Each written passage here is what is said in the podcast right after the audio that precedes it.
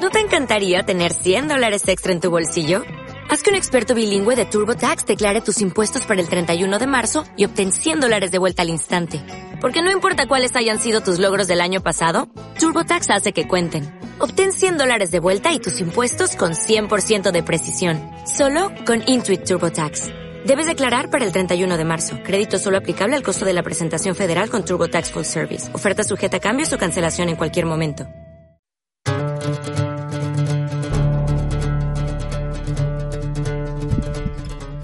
Bienvenidos esta noche de viernes en hora 20. Nos vamos de viaje. Muy pocos, eh, a muy pocos días del inicio de la temporada de vacaciones, vamos a hablar del turismo, en qué está en Colombia, cuáles son los retos que enfrenta, pero al tiempo los inmensos desafíos que tenemos con la masificación de los destinos, pérdida de tranquilidad, alguna invasión en algunos sitios eh, que la gente dice que hay demasiada llegada de turistas. Hablaremos de los alquileres vacacionales, de la influencia de la pandemia y de la búsqueda constante de la sociedad contemporánea por salir de la rutina. Paula Cortés, presidente de ANATO, gracias por estar con nosotros. Buenas noches. Buenas noches, Diana. Un saludo para ti y para todos tus oyentes. Laura Romero, miembro de la Junta Directiva de Acotur. Ella es fundadora, líder de alianzas. Esto es Awake, Awake, una iniciativa de turismo desde la conservación y el bienestar de las comunidades locales. Laura. Hola Diana, buenas noches y buenas noches a todos los oyentes. Sí, Awake. Awake. Clara Inés Sánchez, profesora de la Universidad Externado, consultora del BIT, doctora en estudios políticos, máster en políticas culturales y desarrollo. Gracias, Clara Inés, por acompañarnos. Diana, muchas gracias a ustedes por la invitación y un saludo a todos los oyentes de Caracol. Y también Juan Carlos Flores, ex concejal, historiador, involucrado también en todos estos temas de turismo por su familia. Gracias, Juan Carlos, por acompañarnos. Diana, un placer estar aquí con usted en las vísperas de la Navidad y saludo a Paula, a Laura y a Clara Inés. Las últimas cifras de turismo demuestran que a nivel global se ha recuperado en un 87% a niveles prepandemia, pues entre enero y septiembre se movilizaron 975 millones de turistas. Esto significa económicamente 1.4 billones de dólares, siendo Medio Oriente la única región que creció 20% a niveles previos de pandemia, mientras que Europa recibió 550 millones de turistas. La tendencia por los viajes no parece disminuir en buena hora y cada verano y temporada de vacaciones las grandes ciudades se llenan de turistas. Entre enero y octubre se estima que el país hubo, tuvo 4.6 millones de visitantes no residentes. Esto representa un repunte del 29% frente al año pasado. Y se espera que con la temporada de fin de año el país alcance los 5.6 millones de viajeros, superando de lejos 4.5 millones del 2019. En el mundo, antes de pandemia, crecían los movimientos que llamaba a la turismofobia ante el hiperturismo en ciudades como Barcelona y Venecia. Hoy se toman medidas en contra de los alquileres vacacionales como Airbnb en Nueva York, en Lisboa, en Florencia, en París, por el, efecto que esto ha generado en el costo de la vivienda. Ha traído efectos en la gentrificación y cambios en los centros históricos. También hay medidas como la que se adoptó en Salento, en Quindío este año, la de restringir los buses con más de 30 turistas ante el efecto que estos vehículos estaban teniendo en la movilidad. Con lo cual el turismo se enfrenta a buscar un equilibrio entre el desarrollo económico que traen los viajeros y la tranquilidad para los locales. Quiero empezar con Paula, para preguntarle un poco a Paula Cortés, que es la persona que más sabe em, en este país de lo que tiene que ver con turismo, esa primera mirada, ¿cómo está viendo el panorama? ¿Cómo ven este inicio de temporada de vacaciones de fin de año para el turismo del país y por fuera? Bueno, Diana, gracias por, por las palabras que me corresponde. Eh, pues efectivamente nosotros estamos viendo un crecimiento importante en el turismo. Lo mencionabas perfectamente de los números que hoy tenemos tanto en llegada de visitantes extranjeros a nuestro país, eh, que está superando el 27%, la salida de los colombianos al exterior supera también el 4%, tenemos también un, buen eh, movimiento de pasajeros, mm, a pesar de la situación que tuvimos a comienzo de, de año con la pérdida de las dos aerolíneas que eran 30% del mercado, pues seguimos con un 10% menos, pero realmente pues se ha hecho una labor importante por las aerolíneas de cubrir ciertas rutas, cubrir las frecuencias que había dejado estas dos aerolíneas Viva y Ultra. Y, realmente para el sector de las agencias de viajes, eh, pues ha sido un año importante, retador, eh, bueno, eh, terminan con muy buenas eh, cifras en, ventas de paquetes turísticos, en venta de etiquetes aéreos em, y realmente pues eh, estamos cerrando esta temporada de año que pensamos que también va a tener un buen em, reporte. De todos modos, pues igual em, lo que nos han manifestado las agencias en estas últimas semanas ya para terminar el año, pues hay ciertos destinos que todavía falta que se que, que tengan una mayor eh, eh, venta en paquetes eh, turísticos. Ya hemos hablado mucho de Cartagena y eh, Santa Marta, San Andrés, pues que San Andrés está también logrando algún repunte importante para esta temporada de, del año y, esperamos pues cerrar con broche de oro este, este año que ha sido pues también con muchos altibajos, pero gracias a Dios con, con la fuerza de las agencias de viajes, el sector turístico para seguir empujando el turismo en el país. ¿A qué se está enfrentando hoy la industria de turismo, desde las grandes agencias, cadenas de hoteles, aerolíneas, hasta hoteles pequeños enfocados en ese sistema sostenible ambientalmente? Estamos en un momento de repensar el modelo del turismo como lo conocemos hoy. ¿Cuánto turismo podría uno decir que es suficiente, Paula, y cuánto es demasiado? Como se lo preguntaba Pedro Bravo, un experto español. Pues yo sí creo que después de la pandemia el enfoque turístico, Diana, ha cambiado mucho a nivel internacional y aquí en Colombia, por supuesto, la sostenibilidad y, no llenar nuestros destinos turísticos y tener conciencia de cada uno de ellos ha sido mucho más importante para el sector turístico eh, en general. Y obviamente, pues ese hiperturismo lo que nos ha generado también eh, es eh, una, una, informalidad mucho mayor en, en, nuestro país. Sabemos que la informalidad en el, en el sector turístico supera el 50% y pues eso también nos ha generado todos estos eh, masificación eh, que se han hecho en algunos destinos. Yo creo que por hoy por hoy es muy importante eh, la revisión de cada uno de la capacidad de carga de cada uno de nuestros destinos turísticos, como lo mencionaba, de Salento y muchas otras zonas de, de, nuestro país, que, que, cada vez más pues tenemos que, que, revisarlo. Y ahora, Diana, pues yo siempre he venido hablando con el gobierno nacional, aprovechando que tenemos nuevos alcaldes y gobernadores, creo que esta es la oportunidad de oro que tiene el gobierno nacional, que tiene el ministro Umaña como cabeza del, de la cartera de turismo, de, sentarse con los alcaldes y los gobernadores a revisar y a repensar qué quieren para sus destinos turísticos, cómo lo van a apoyar y sobre todo cuál va a ser eh, el apoyo económico que también le van a brindar a todos sus eh, a todos a sus departamentos y sus municipios para que haya un turismo eh, la mano con el medio ambiente, que vaya de la mano también con las nuevas tendencias en materia de, turismo a nivel mundial. ¿Qué opinan Laura, Juan Carlos, Clara Inés? Listo. No, Diana, yo creo que, que una de las de los temas más importantes que estamos enfrentando es una concentración del turismo en las ciudades principales, ¿no? Y, y unos retos tremendos que tienen los destinos de naturaleza, los destinos rurales, eh, los destinos emergentes, en surgir. Hoy en día, digamos, aprovechando lo que dice eh, Paula, tenemos un reto en las aerolíneas regionales. Este año se quebró una aerolínea muy importante que viajaba al Pacífico, Bio Air, que era otra muy importante. Los tiquetes están, digamos, muy altos para la capacidad que tiene, por ejemplo, el mercado nacional. Eh, y hay un reto grande en poder distribuir a los viajeros eh, entre los diferentes destinos que tiene el país, en posicionar destinos nuevos, destinos que están directamente relacionados con procesos de conservación, restauración y buenas prácticas frente a la biodiversidad que aportan el desarrollo de, los destinos rurales del país, que tienen el mayor índice de pobreza multidimensional en muchos de estos, de estos destinos.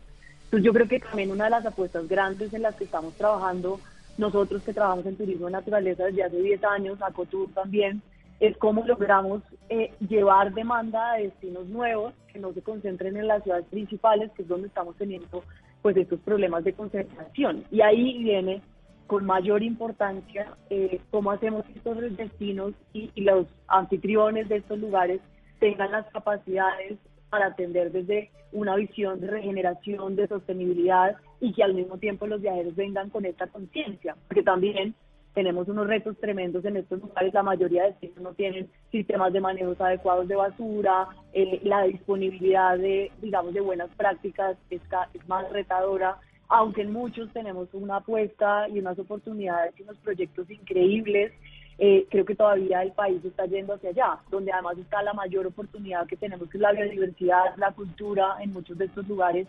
Entonces yo creo que uno de los retos que tenemos realmente también en el país es cómo distribuimos los viajeros nacionales e internacionales en diferentes destinos en Colombia que fíjese que yo tenía como esa sensación de que cada vez más se está distribuyendo hacia otros nuevos destinos.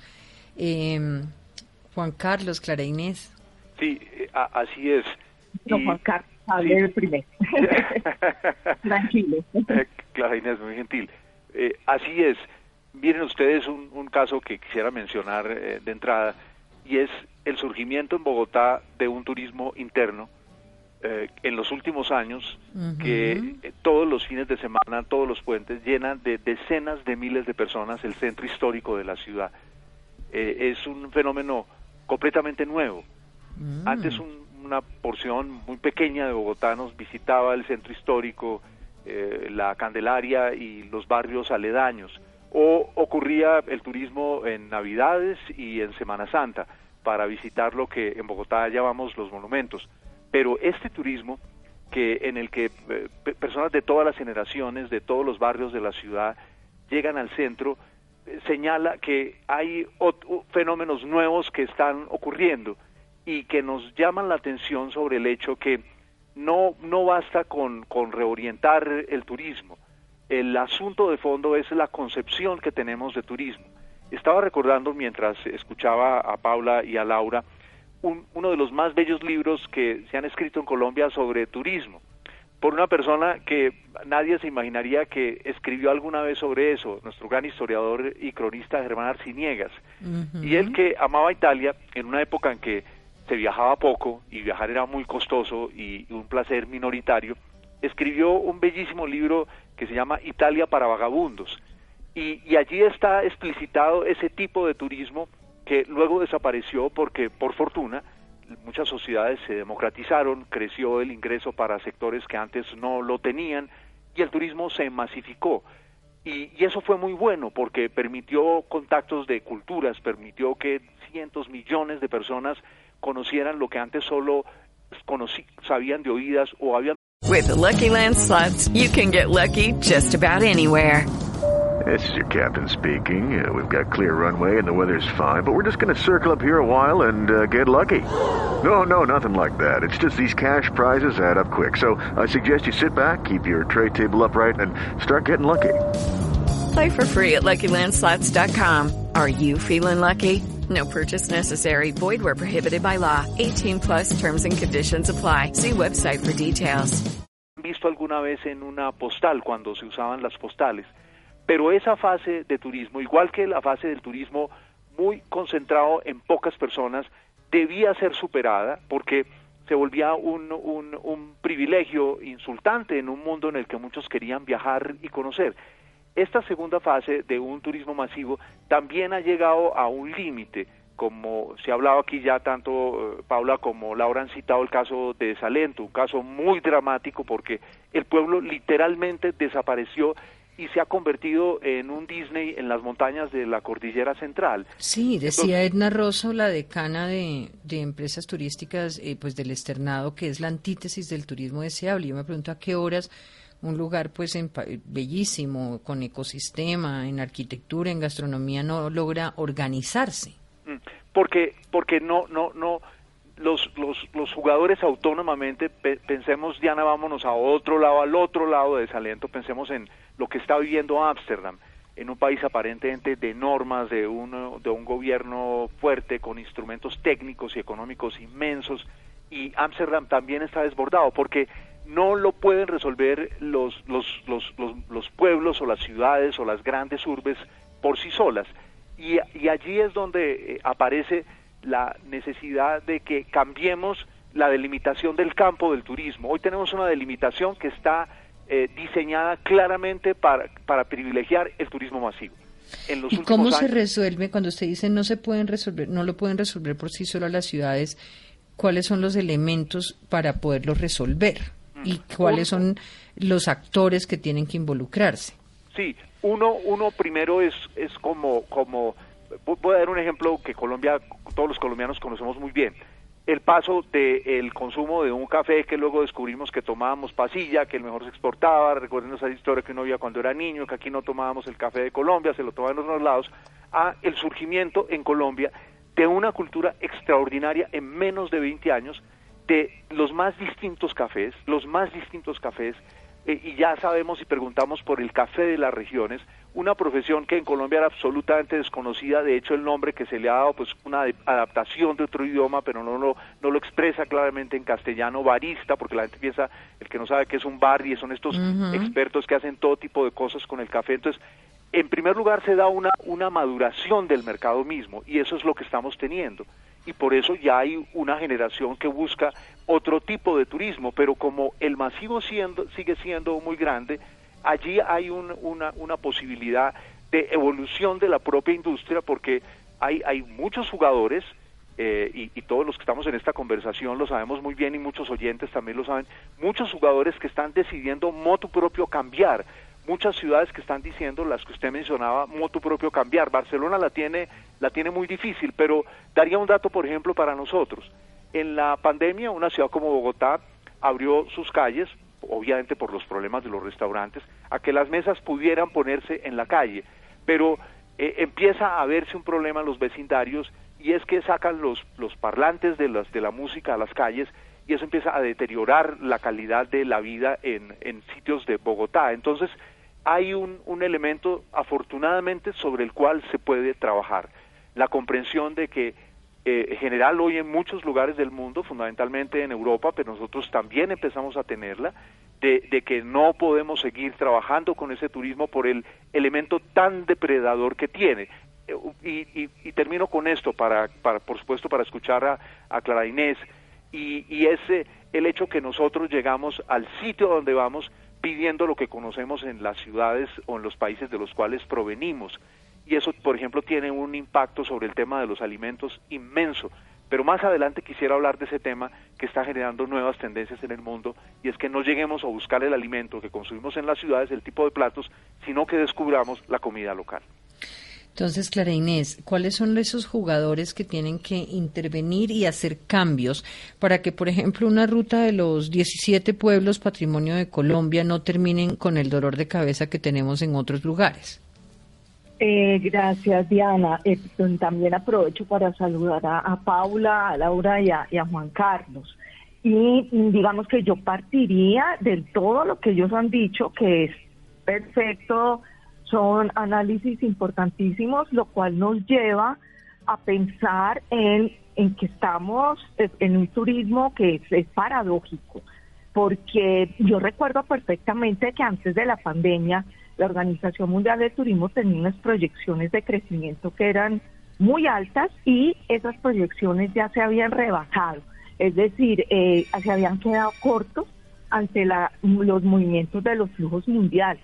Llegó la pandemia y bueno, la pandemia eh, nos da, de alguna manera yo diría que ciudades como Barcelona eh, recibieron un respiro en ese momento, porque previo o, durante, o previo a la pandemia ya se había acuñado el término turistificación y se había acuñado el término turismofobia. ¿Por qué? Porque muchos de los residentes locales de estas ciudades estaban atentando ya, inclusive hubo atentados hasta físicos eh, contra buses de turismo eh, y, y, carteles y rechazos en Venecia también, eh, porque los pocos pobladores locales que quedaban pues se sentían totalmente agredidos ante las hordas de doradas, se les solía llamar al turismo.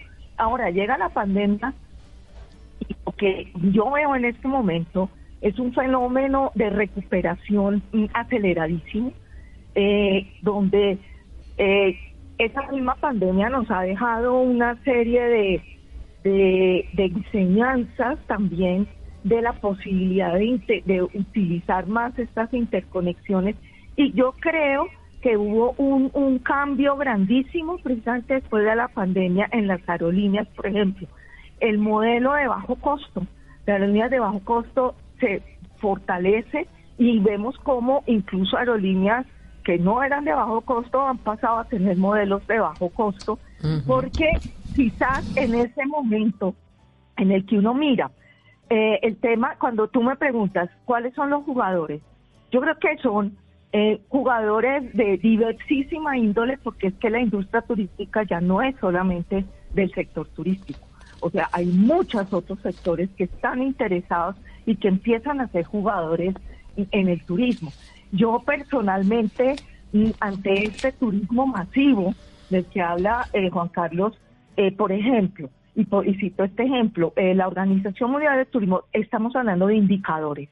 Los indicadores con los que miden esta carrera, porque esto es una carrera, quién va primero, quién es el mercado mayor, el, mayor mercado emisor, quién es cuál es el país que está recibiendo más turistas, es número de turistas. Entonces, es como una presión hacia, hacia que hay que aumentar los números de turistas. Y una ciudad como Barcelona, precisamente durante la pandemia, cambia el modelo. Y entonces ya no dice, como solemos decir los demás destinos, alcanzar un número de turistas de X millones de, visitantes o de no residentes, eh, ellos dicen gestionar el turismo, es decir, quizás mm, poner un límite en el crecimiento porque es que de éxito también se muere, como dice el dicho, y la ciudad estaba muriendo de éxito. La alcaldesa en su momento durante pandemia tomó unas medidas muy interesantes como prohibir más segundas viviendas, porque es que ahora, además mm. de los... Ya vamos, sí, ya vamos a pasar, digamos, a ese tema que me parece muy importante, pero antes me gustaría preguntarle a quienes eh, hablaban de la importancia de posicionar nuevos destinos. Cuando hablamos de Colombia, ¿cuáles serían esos nuevos destinos sobre los cuales es muy interesante utilizar estos micrófonos para promocionarlo? Mm. Paula, empiezo eh, para poder identificarlas. Paula. Okay. Eh, pues a ver, Diana, a mí me gustaría, si, si, si puedo eh, cerrar con algo de la, pregunta anterior. A mí sí me parece, por lo que estaban diciendo eh, Juan Carlos y Clara y, Laura, para saludarlos también, realmente yo sí creo que eso le ha pasado a los destinos turísticos por falta de planeación y por falta de cohesión. Y si nosotros no buscamos eso, realmente nuestros destinos nacionales o internacionales no van a, no van a poder eh, salir adelante en materia turística. Hoy podemos decir ya a tu pregunta, Diana, eh, específica, que estamos tratando desde las agencias de viajes eh, de la mano del gobierno nacional, por supuesto, llegar a otros destinos y buscar otros otros destinos turísticos pero obviamente necesitamos el apoyo del gobierno para poder llegar a ellos concretamente. O sea, podemos claro, porque hay que facilitar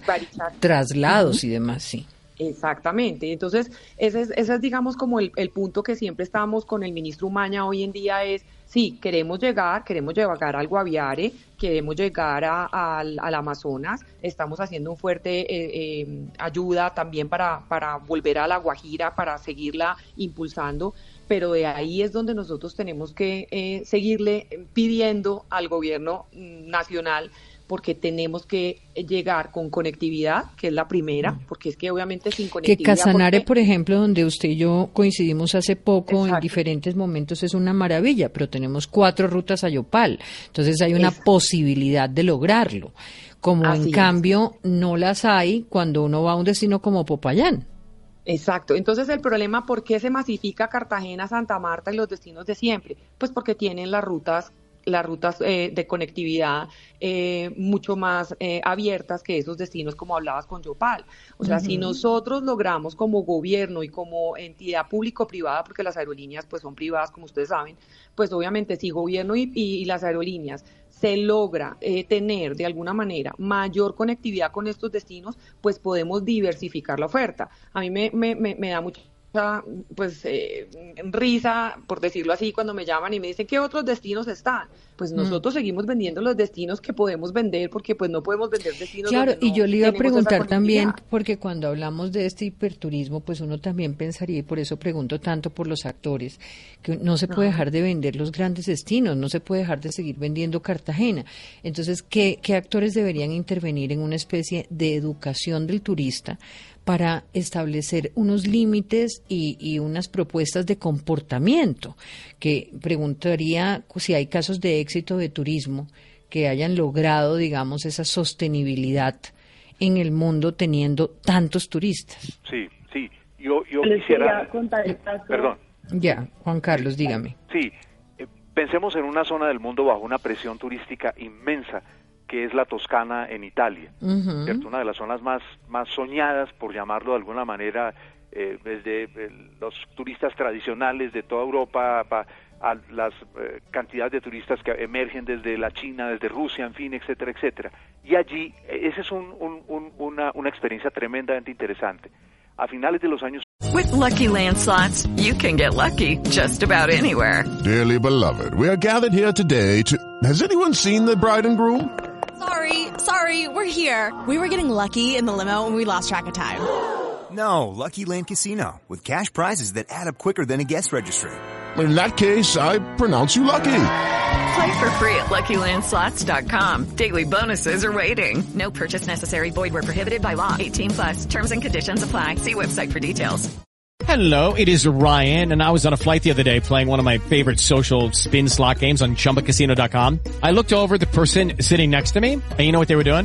They were also playing Chumba Casino. Coincidence? I think not. Everybody's loving having fun with it. Chumba Casino is home to hundreds of casino-style games that you can play for free anytime, anywhere, even at 30,000 feet. So sign up now at ChumbaCasino.com to claim your free welcome bonus. That's ChumbaCasino.com and live the Chumba life. No purchase necessary. BGW. Void were prohibited by law. See terms and conditions. 18 plus. 80, gente de diversos pueblos y ciudades de la Toscana comprenden la amenaza inmensa a la que está sometida la cultura milenaria de esta región del mundo del norte de Italia. Y en primer lugar plantearon el desafío que implicaba para, para la gastronomía de cada pueblo para la diversidad de platos regionales que amenazaba con ser avasallada por la demanda de los turistas occidentales de que les vendieran lo que consumían en las ciudades de las cuales provenían, que les pusieran los mismos sitios de comida, los mismos eh, sitios de café, en fin, etcétera, etcétera, desconociendo la milenaria tradición gastronómica de esta región. De allí surge un primer movimiento impulsado desde pequeños pueblos y ciudades que fue y que hoy tiene un peso global inmenso, que es el slow food, ¿cierto? La idea de preparar con lentitud los alimentos como se había hecho milenariamente. Eso es más o menos hacia el año 89. Eh, Diez años después, en 1999, ese movimiento se transforma en pueblo sin prisa, en ciudad sin prisa, chita, chita lente en italiano o chita slow en inglés.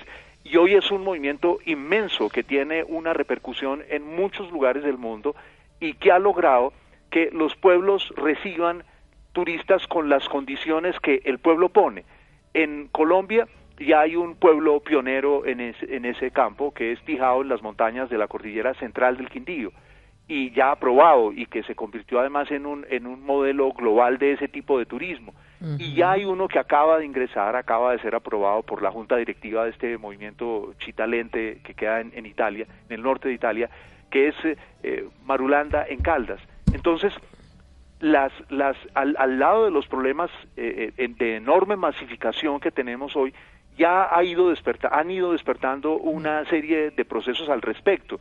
Y ya a, a, Pijao Quindío llegan gente, personas de los más diversos lugares del mundo a conocer eso cómo se ha hecho.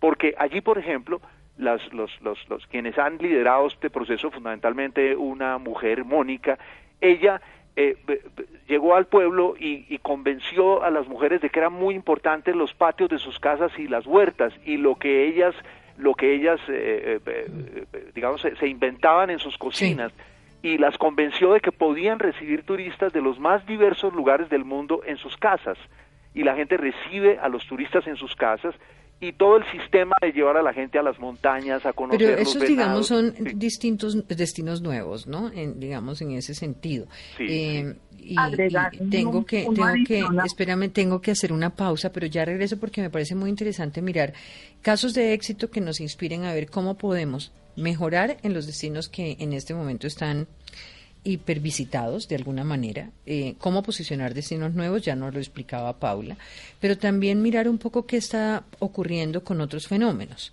Lo de TikTok, por ejemplo. Hay estudios que indican que eh, se relaciona la publicación con la llegada masiva de turistas.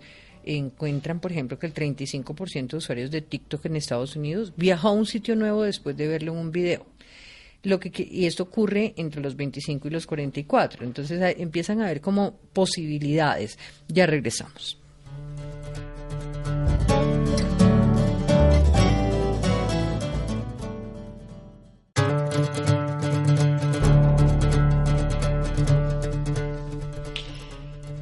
Regresamos en hora 20. Estamos hoy hablando de turismo. Estamos hablando, sí, de la emoción que tenemos de ver que las cifras se reactivan, que la gente vuelve a salir.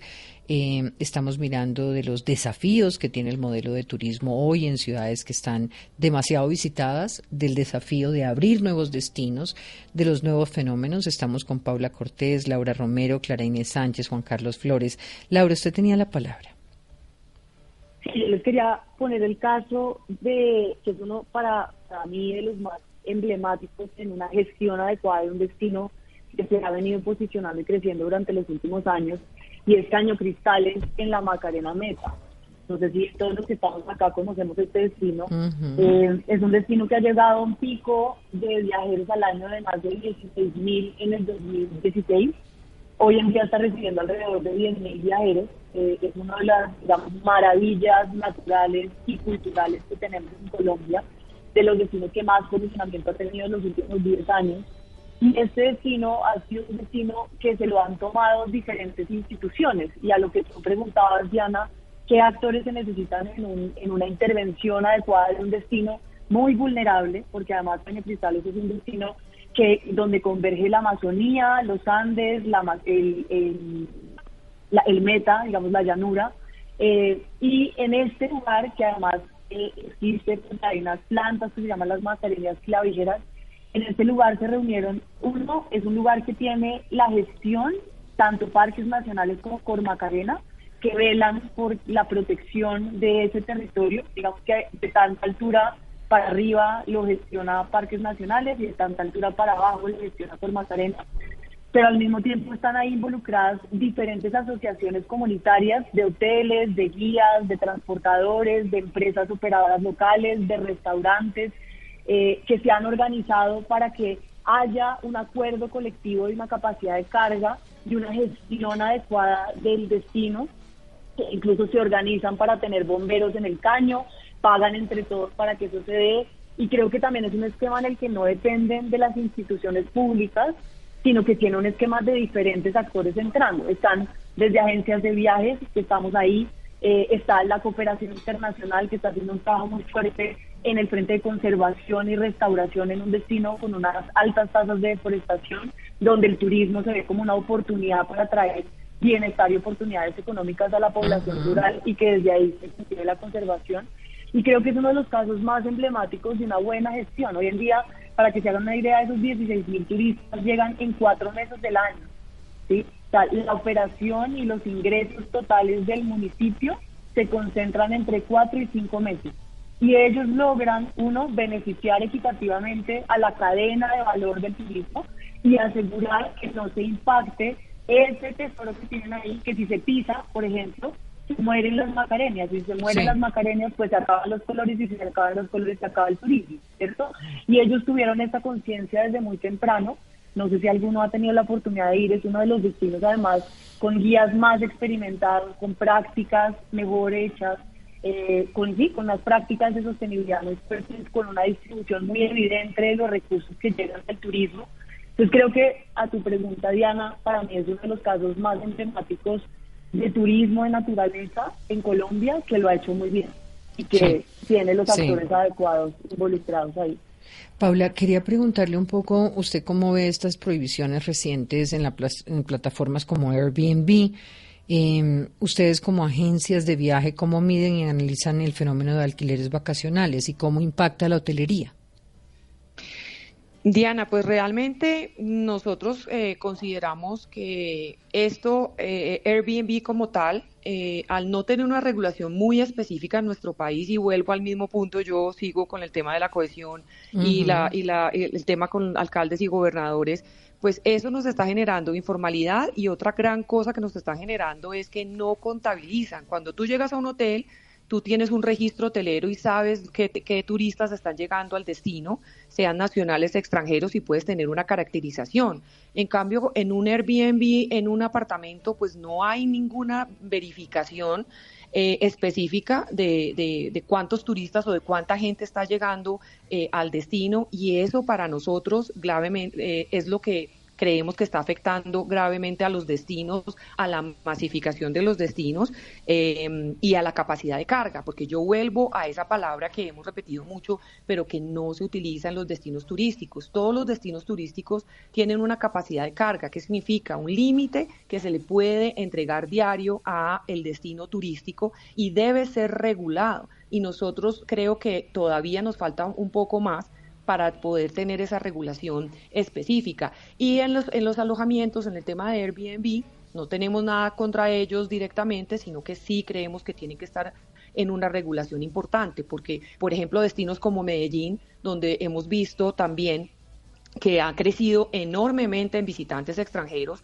pues la cifra también es enorme en, en, apartamentos y en edificios completos, Diana, que están haciendo solo para, para Airbnb sin ningún tipo de regulación. Yo creo que realmente eh, eh, todos los gobiernos se los están haciendo porque esto es algo que no solamente es de para Colombia, sino para todo el mundo, pero estamos viendo, por ejemplo, en Nueva York la prohibición de muchos de los temas y yo no soy muy llamada al tema de prohibición, yo más bien soy llamada al tema de regular para que todo se pueda hacer de una manera de una manera normal. Y todo el mundo pueda disfrutar del negocio, sin duda. Y de lo que quiera, porque es que si yo quiero llegar a un apartamento eh, para sentirme más cómoda en casa, pues bienvenido. Yo creo que el turismo está para todo. El turismo no es eh, a prohibición, el turismo está para todo, pero sí tenemos que regularlo y tener reglas de juego claras y sobre todo para que el gobierno eh, y los destinos, los las, las departamentos y los municipios sepan exactamente cuánto están llegando a sus ciudades eh, precisamente para que no haya esta eh, masificación.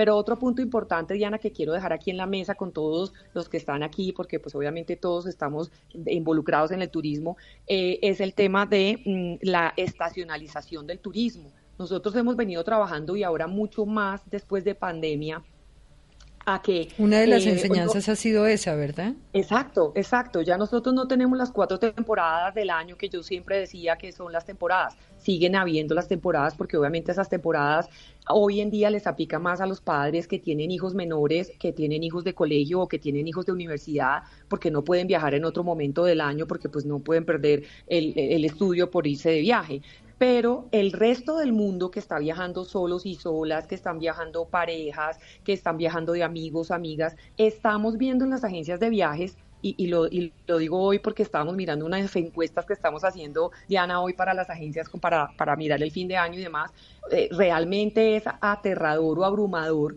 eh, ver cómo ya no todo el mundo va a viajar en diciembre, no todo el mundo está viajando en la semana, sino que la gente está tomando otras fechas del año. Primero, porque no quiere la masificación. La gente después de pandemia no quiere estar una pegada de la otra en una playa.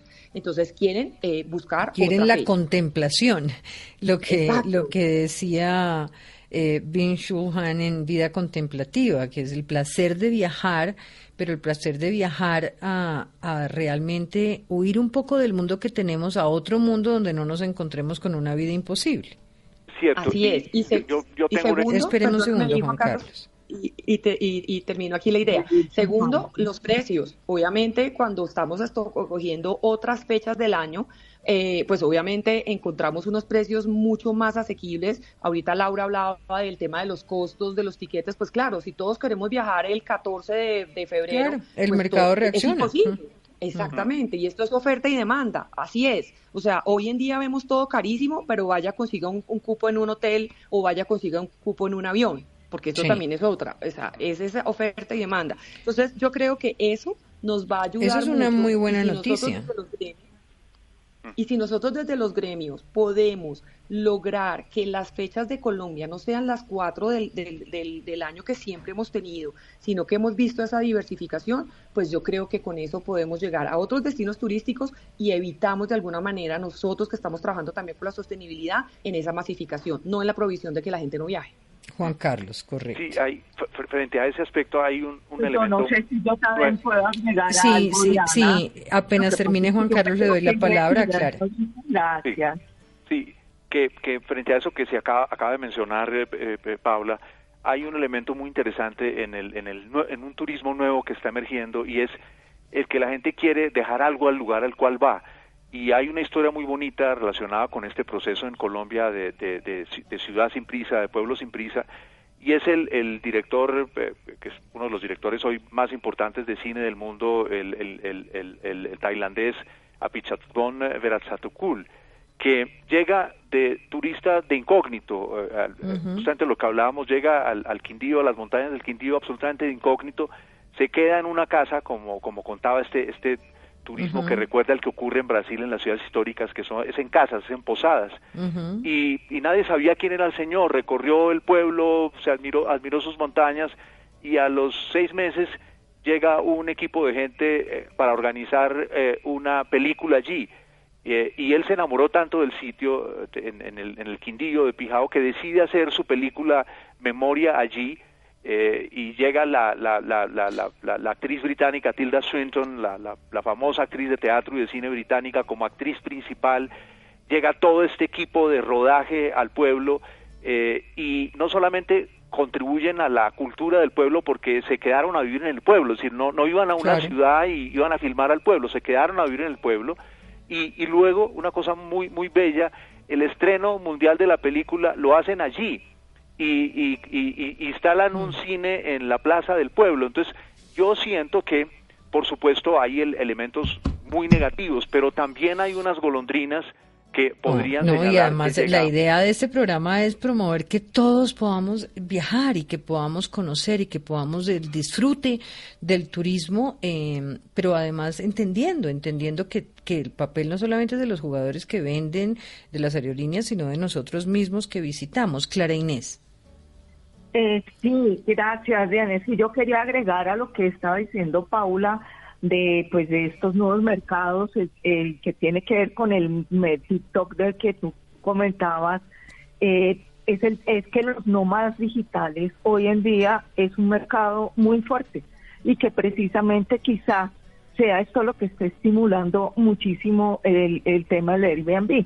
Si yo me devuelvo a la pregunta que me has hecho inicialmente, que no la alcancé a responder sobre los pueblos patrimonio.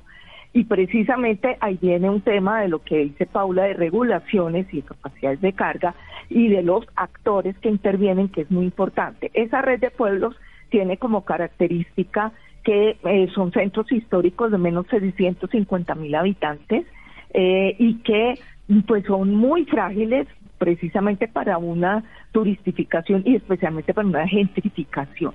Eh, la gentrificación se da no porque se quiera o no se quiera, es que ahí intervienen, por ejemplo, factores inmobiliarios muy fuertes. Cuando un destino empieza a posicionarse, hay un factor inmobiliario que es comprar las casas para hacer hoteles o para hacer restaurantes o para hacer, porque se vuelve el negocio.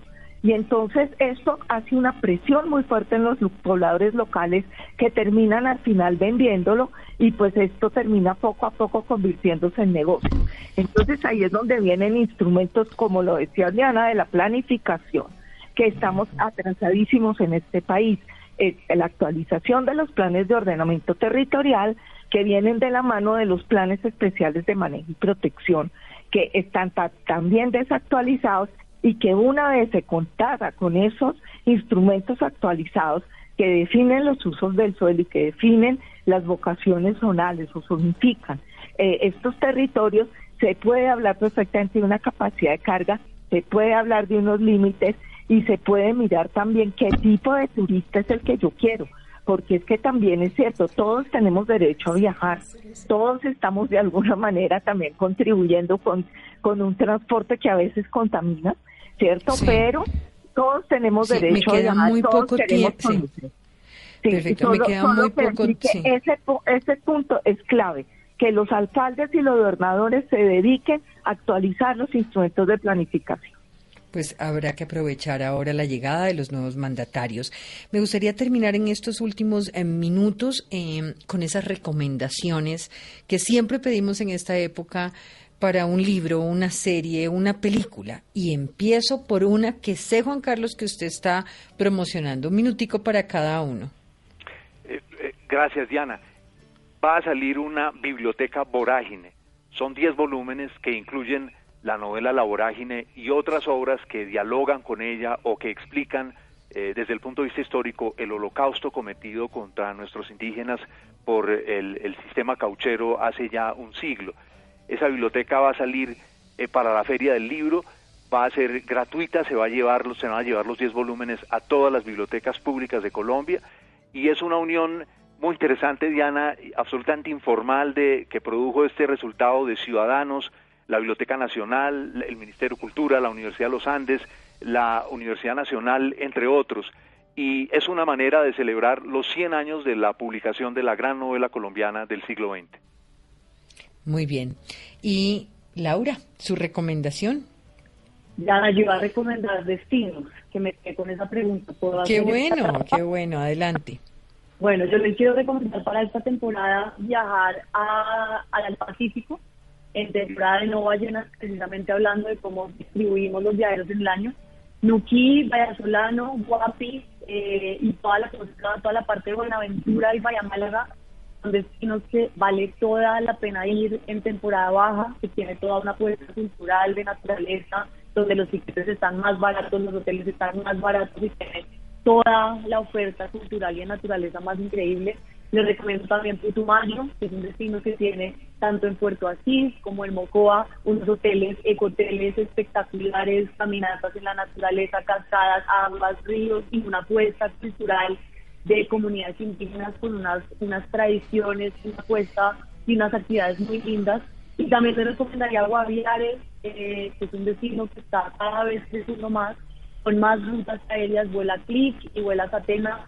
Eh, tiene cerca a San José del Guaviare, que es una, una ciudad que tiene buenos hoteles básicos, medios, altos, eh, digamos medios, digamos que altos no hay tanto, pero una apuesta de, de actividades en la naturaleza con un componente ancestral espectacular a menos de 40 minutos de San José, con actividades para cuatro días para hacer en familia, en pareja y solos individualmente también. Entonces les daría esas recomendaciones para viajar en esta temporada. Muy bien. Eh, ¿Una recomendación, Clara Inés? Sí, eh, Diana, yo recomendaría un libro muy chiquito de un filósofo italiano que falleció este año, Nuccio Ordine, que se llama La utilidad del minuto. ¿Y por qué lo recomiendo? Porque es un libro de la vuelta a las raíces que creo que es muy importante para poder apreciar y valorar el arte, la música, que a veces el viajero, como lo dice Bill Chung Han, eh, pasa desapercibido porque está en el no lugar, porque todo es efímero, todo es rápido, todo debe ser útil y yo creo que ese libro puede abrirnos nuevamente los ojos hacia esas raíces y poder ser mejores turistas. ¿Y Paula? Bueno, yo también quiero, Diana, mirar destinos, pero me, sumo a lo que dice Laura. Es una agencia de viajes y pues qué más que una agencia de viajes para darle el, el para eh, decirnos a dónde ir en, en, unas vacaciones. Pero yo me iría también adicional a lo que dice Laura de Guaviare. Creo que es un destino maravilloso eh, natu de naturaleza plena para los que nos gusta contemplar la, la naturaleza y hacer parte de ella. Yo me iría también a Santander, yo me iría a Barichara. Eh, y recorrería todos estos pueblos de Santander, Diana, o sea, no me quiero meter en problemas, pero quiero decirle que eh, hay unos sitios espectaculares en Santander eh, que no han sido, em, digamos, descubiertos em, y ojalá no masivamente por el turismo, sino de una, en una buena medida, pero donde encuentra uno unas cascadas, donde encuentra bosques, donde encuentra una cantidad de de, de, de, experiencias, que es lo que hoy estamos viviendo. Entonces yo me iría para Guaviare y para Barichara, eh, como una experiencia importante para, para que la gente eh, conozca y que pueda recorrer de una manera tranquila. Obviamente no lo haría en temporada alta, por supuesto, tampoco. Muy bien. Y me gustaría, eh, me gustaría alguna película que hayan visto. Mm, sí, yo, yo recomendaría la película Golda, que fue estrenada. Ah, yo la vi, me gustó. a mí también me encantó, es decir, me, cuando yo era niño admiraba muchísimo a Golda Meir y, y, además es una película que vio todo Israel antes de los sucesos de Gaza y era, era, ella en sí era una película premonitoria porque todo esto se va a repetir, lo que ocurrió hace 50 años, pero ¿quién iba a pensar que todo iba a repetirse y de esa manera? Muy bien. ¿Alguno más? Eh, sí, yo quisiera decir, yo había pensado en Golda y en Oppenheimer, pero quiero recomendar Wonka. porque eh, creo que parte del mundo del, turismo es un mundo onírico, un mundo de sueños, y, me encantó. Yo no tenía ninguna expectativa, pero me encantó la película. Muy bien. Yo recomendaría, no sé, ahí, pues recomendaría El Sendero de la Anaconda si, si todavía no se la han visto. Esta es una película bien especial de, de la travesía de Wade Davis eh, en, pues, en toda la Amazonas, en Colombia. No sé si se han leído El Río, que también sería otro, otro libro que yo recomendaría. Y también una película que a mí me marcó mucho, justamente hablando de la Macarena, de Caño Cristales, que se llama Sir y yo. Eh, y es una película que cuenta la historia de una persona que vivió toda la época de la violencia, eh, que justo era amiga, amigo de uno de nuestros líderes, anfitriones de Caño Cristales, y justo la vimos con él en, una, en un teatro acá en Bogotá y ver la perspectiva de esta guerra cruda con, con lo que ha generado el turismo eh, en este destino creo que tiene mucho sentido si además uno la ve y luego va y vive lo que es Caño Cristal. Bueno, pues ahí están todas las recomendaciones. Un abrazo a ustedes, que tengan unas felices fiestas. Feliz Navidad y feliz año. Muchas gracias, Diana. Saludos a todos. Lo mismo. Gracias.